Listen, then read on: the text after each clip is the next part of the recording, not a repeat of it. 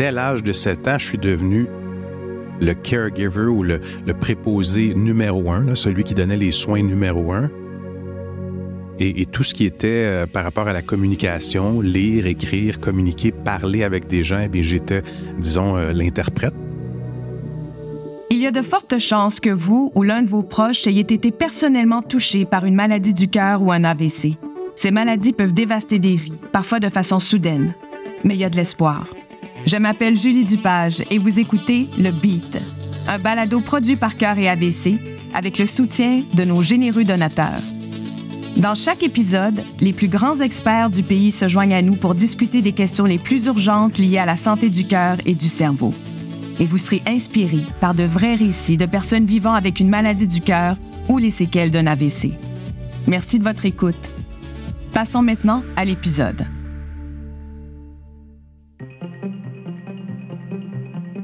Lorsqu'un parent est victime d'un AVC ou reçoit un diagnostic de maladie du cœur, les répercussions touchent toute la famille. Ça peut être encore plus dévastateur pour les enfants, surtout les plus jeunes. Il se peut qu'ils ne comprennent pas entièrement ce qui s'est passé ou qu'ils ne sachent pas comment faire face à tous ces changements. Et dans certains cas, ils doivent grandir très rapidement en aidant à prendre soin de leurs parents. Dans cet épisode, nous allons entendre l'histoire touchante de Stéphane Megan qui nous raconte ce qu'il a vécu à l'âge de 7 ans quand sa mère monoparentale a subi un AVC. Nous recevrons aussi les conseils de José Masson, travailleuse sociale et fondatrice et présidente directrice générale de l'organisme Deuil Jeunesse. Stéphane Megan menait la vie d'un enfant ordinaire de 7 ans, grandissant à Montréal avec sa mère monoparentale. Puis la tragédie a frappé. Alors qu'ils étaient assis ensemble dans une voiture, sa mère de 28 ans a eu un AVC. Et leur vie ont soudainement changé à jamais. J'avais 7 ans, euh, ma mère avait 28 ans. Nous étions tous les deux dans la voiture. Euh, la voiture était stationnée, le moteur tournait, on s'apprêtait à quitter le stationnement. Je suis assis sur le siège du passager. Euh, elle est la conductrice et juste avant de quitter le stationnement, Durant notre conversation, ma mère cesse de parler. Donc, je lui pose quelques questions. Je réalise que c'est anormal puisqu'elle ne répond pas. Et je vois dans son visage qu'elle panique, qu'elle a peur. Alors, j'ai tenté d'ouvrir la voiture, d'ouvrir la portière et d'aller chercher de l'aide. Mais dès que j'ai ouvert la portière, ma mère, avec sa main gauche, a pris mon bras, elle m'a serré. En la regardant, j'ai réalisé qu'elle avait peur. Alors, je suis euh, demeuré dans la voiture. Ce que j'ai fait, c'est que j'ai commencé à klaxonner sans cesse, jusqu'à ce que les gens arrivent. Éventuellement, les secours sont arrivés, l'ambulance est arrivée, et j'ai regardé ma mère partir en ambulance ne sachant aucunement ce qui allait lui arriver. En un instant, la vie du jeune Stéphane a été complètement chamboulée. Mais je dois t'avouer qu'à tous les soirs, en attendant, au cours des prochaines semaines suite à l'incident, je priais en pleurant, en m'endormant, tout simplement afin qu'elle puisse survivre. Et puis elle a survécu, euh, mais elle est restée dans le coma pendant quelques semaines. Et la première chose qu'on a constatée lorsqu'elle est revenue euh, à ses sens, lorsqu'elle est sortie du coma, c'est qu'elle n'avait plus aucune idée de qui j'étais, son fils unique. Et on a constaté qu'elle avait subi un AVC, un accident vasculaire cérébral, mais très grave, qui l'a laissé complètement paralysée du côté droit à vie. Et quand je dis complètement paralysée, on aurait pu prendre un briquet, brûler ses orteils, ses doigts de la main droite ou son oreille. Elle ne pouvait absolument rien sentir. Euh, mais en plus de ça, l'AVC lui a causé de devenir aphasique. Donc, elle a perdu toute capacité de pouvoir lire, écrire et parler à l'âge de 28 ans. Donc, évidemment, ça a eu un très, très gros impact dans nos deux vies. Euh, et ça, ça s'est produit lorsque j'avais 7 ans. Après son AVC, la mère de Stéphane a passé une année entière à l'hôpital. Comme elle était monoparentale, Stéphane a dû être pris en charge par ses tantes et par de parfaits étrangers. Tous ces changements ont eu un impact sur son comportement. J'ai commencé un peu à me, disons, rébeller, si on peut l'appeler ainsi, et ça n'allait vraiment pas bien à l'école. Alors j'ai été expulsé et banni de quatre différentes institutions scolaires. Quelques mois après, la première école à, laquelle j'ai été transféré, c'était un pensionnat. Donc, je quittais le lundi matin, je couchais sur les lieux toute la semaine, je revenais à la maison le vendredi soir. J'appelais ça la maison, c'était pas nécessairement ma maison parce que ma mère était à l'hôpital pendant longtemps. C'était différents foyers, des familles qui s'occupaient de moi ou les sœurs de ma mère. Euh, mais je me suis baladé beaucoup, beaucoup d'une école à l'autre, comme ça, d'un pensionnat à l'autre. À un si jeune âge, Stéphane a dû subir d'énormes changements et beaucoup d'instabilité. J'essayais de comprendre ce qui se passait, mais tout ce que je voyais, c'est que tout changeait autour de moi. Je devais dorénavant, bon, apprendre à aimer des gens que je n'aimais pas, nécessairement, mais j'étais obligé parce que j'habitais là ou dans les pensionnats ou quoi que ce soit. Et je ne saisissais pas. J'avais une attitude de victime à ce moment-là. Je me sentais vraiment, vraiment, je ne suis pas chanceux, la vie est injuste et, ça me causait des frustrations. J'avais beaucoup de, de anger. J'étais fâché, j'étais, j'étais triste. Et puis, euh, je trouvais ça vraiment, vraiment injuste. j'essayais de comprendre, mais honnêtement, j'étais trop jeune pour comprendre. À l'âge de 7 ans, 8 ans, euh, de voir que, bon, la, personne qui comptait le plus au monde pour moi euh, était ma maman. Ma mère était celle qui, lorsque je revenais à la maison, était là pour m'écouter, avait de l'empathie et faisait tout ce qu'elle pouvait pour m'encourager et tout. Mais là, de savoir que même elle ne peut plus me parler, on ne peut plus avoir de conversation, et pendant la première année suite à son AVC, elle ne me reconnaît même pas, euh, ça, ça a été extrêmement difficile pour moi. Euh, pendant longtemps, disons que euh, j'ai, j'ai, prié en pleurant, en espérant que les choses s'améliorent. Mais ce qui a changé drôlement suite à son AVC, c'est perte totale de revenus. Donc, euh, ce qu'on a dû faire, c'est déménager. Elle habitait à des endroits à faible revenu, des endroits habités pour les personnes handicapées, euh, avec des barreaux dans la salle de bain, les miroirs inclinés et tout. Et, personnellement, je ne réagissais pas très, très bien à tous ces changements-là, malheureusement. Stéphane a vécu un choc énorme pour un enfant de son âge. José Masson, travailleuse sociale, nous explique les séquelles qu'elle voit parmi les jeunes qui ont vécu une maladie grave chez un parent. Bien, les conséquences, les séquelles euh, d'une d'un parent qui va perdre ses fonctions hein, euh, peuvent aller de même avoir de la difficulté à s'attacher à un être humain, s'attacher à des amis, s'attacher parce qu'on ne sait pas ce qui peut arriver comme drame et quand est-ce qu'on va perdre l'autre. Puis je parle de perdre parce que c'est pas un décès, mais c'est le perdre dans l'entité qu'on est habitué. Alors l'attachement est souvent impacté. Ensuite, la sécurité de vie est impactée aussi. Alors, la sécurité de vie. Ensuite, la maturité va être impactée. On voit souvent des enfants qui vont devenir beaucoup plus matures. On va dire, hein, c'est comme des adultes dans un corps d'enfant. En effet, du haut de ses sept ans, Stéphane s'est senti obligé de devenir l'homme de la maison. Si je me suis senti responsable, la réponse est oui, parce que je suis devenu l'homme de la maison dès l'âge de 7 ans. Donc, dès que je le pouvais, je commençais à passer les journaux très tôt le matin, vers 5h, 5h30. Et puis, c'était à fin d'aider financièrement. Euh, aussi, j'étais celui qui, donc ma mère, par exemple, ayant été sur l'aide sociale pendant des années, parfois, ce qu'on devait faire, c'est aller au bureau du gouvernement et leur prouver, c'était peut-être deux ou trois fois par année, leur prouver qu'elle était encore suffisamment handicapée pour pouvoir bénéficier des prestations et de l'aide sociale. Alors, moi, je poussais le fauteuil roulant de ma mère et je l'emmenais jusqu'au bureau du gouvernement. Et puisqu'elle ne pouvait pas parler, mais c'était moi qui recevait les lettres, c'était moi qui devais lire les lettres, c'est moi qui devais communiquer avec les gens au bureau du gouvernement.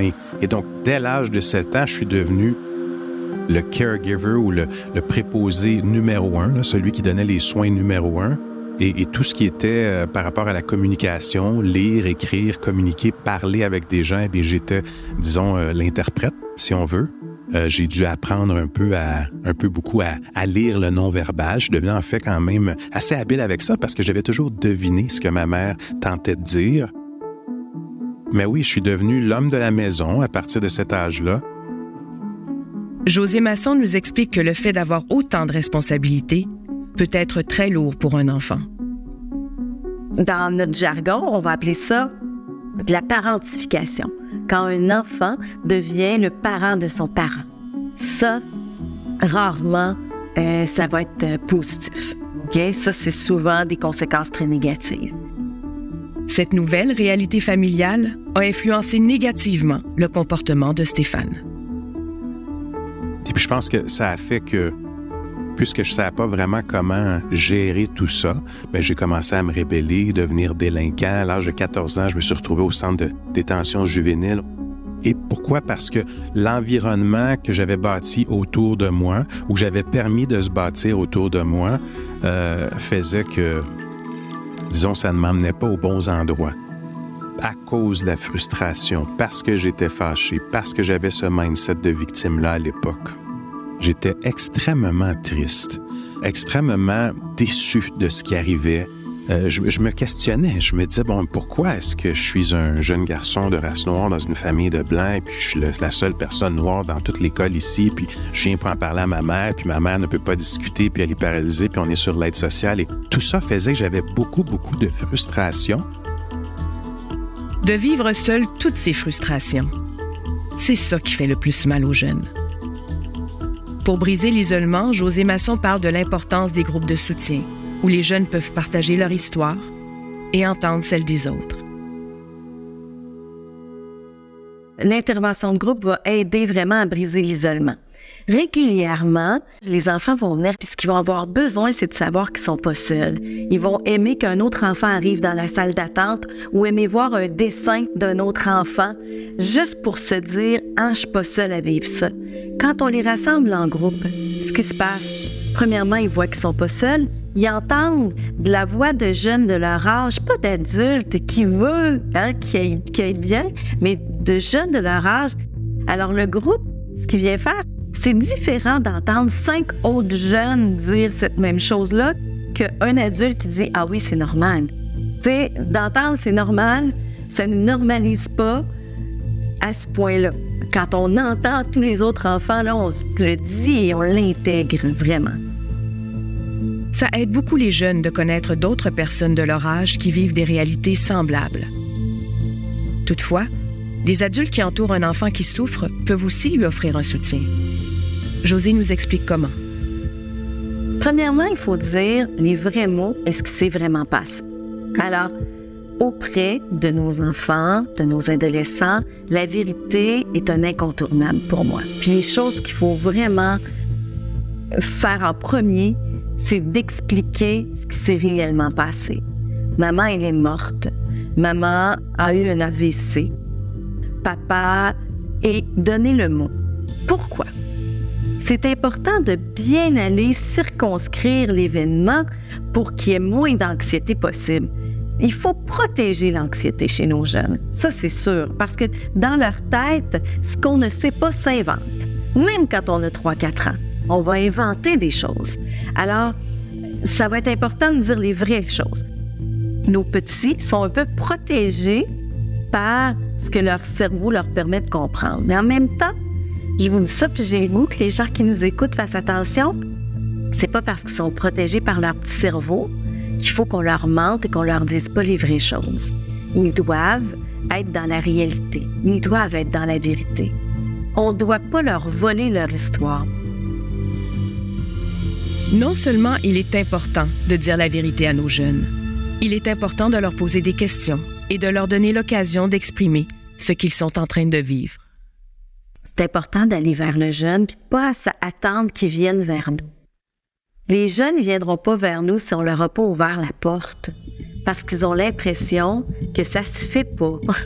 C'est tout simplement comme ça parce qu'ils sont maladroits, parce qu'ils savent pas comment le faire. Alors, plus il y a d'adultes qui vont leur ouvrir la porte, plus il y a d'adultes qui vont dire là, je suis là si tu as besoin d'en parler, puis qui vont demander aujourd'hui, tu te sens comment? Comment ça va. Hein. Pour moi là, c'est deux choses très différentes. Comment ça va là, ça implique un bien ou un ça va mal, ça va bien. Ils vont toujours dire ça va bien. Ils veulent jamais déranger les adultes, puis ils veulent surtout pas être le centre d'attention. Mais comment tu te sens, ça implique de trouver une émotion?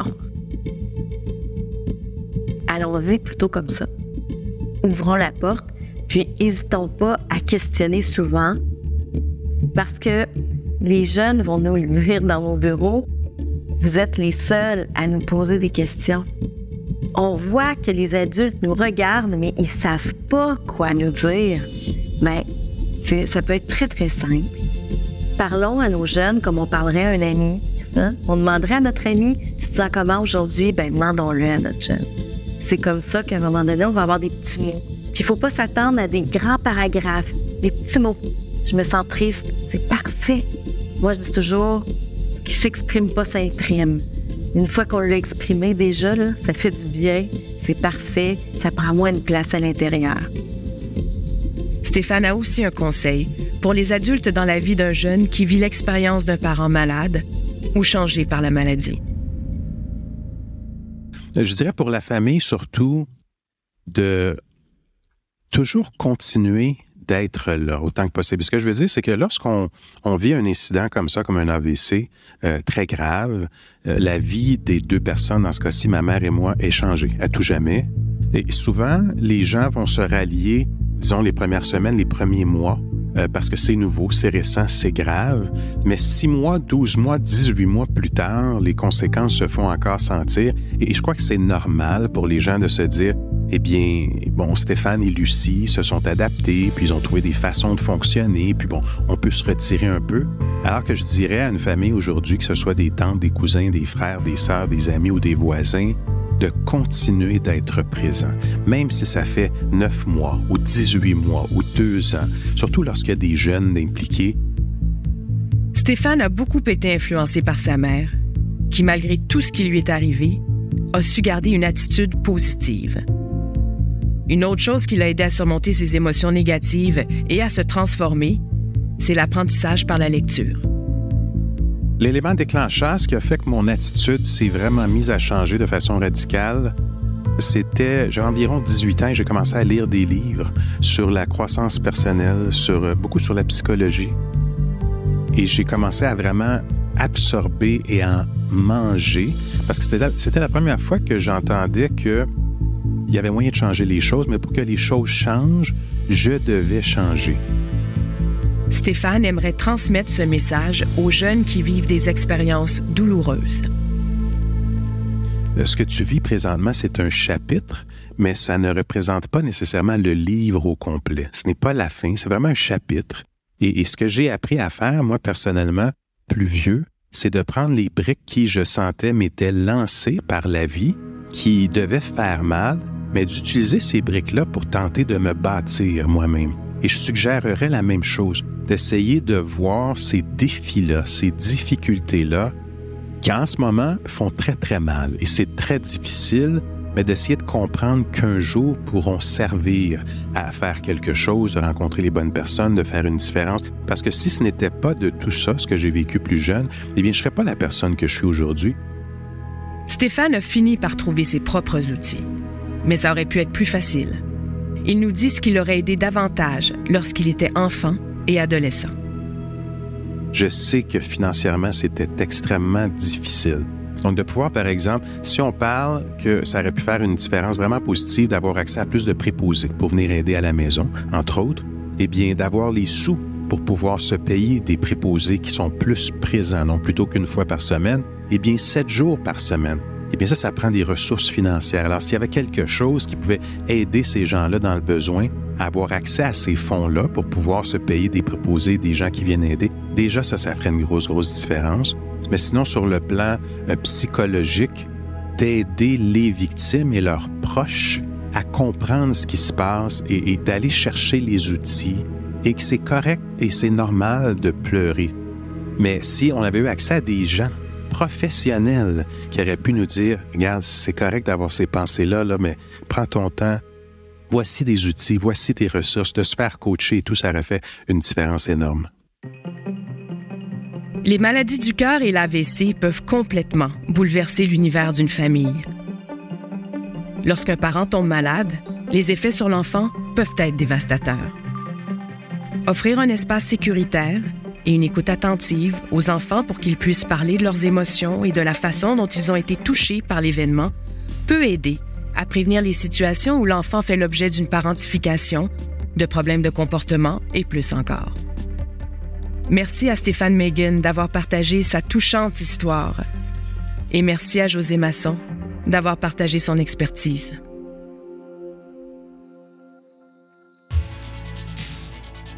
Merci d'avoir écouté le beat. Et un merci spécial à nos donateurs d'avoir rendu ce balado possible. J'espère que vous retiendrez quelques informations précieuses de l'épisode d'aujourd'hui. Peut-être aussi serez-vous inspiré à joindre une communauté déterminée à combattre les maladies du cœur et l'AVC. Abonnez-vous maintenant pour rester à l'affût, vous inspirer et retrouver l'espoir. N'oubliez pas d'évaluer et de commenter le balado pour que nous puissions toucher encore plus d'auditeurs. Restez à l'écoute pour notre prochain épisode. En attendant la prochaine fois, je suis Julie Dupage et merci d'avoir été des nôtres.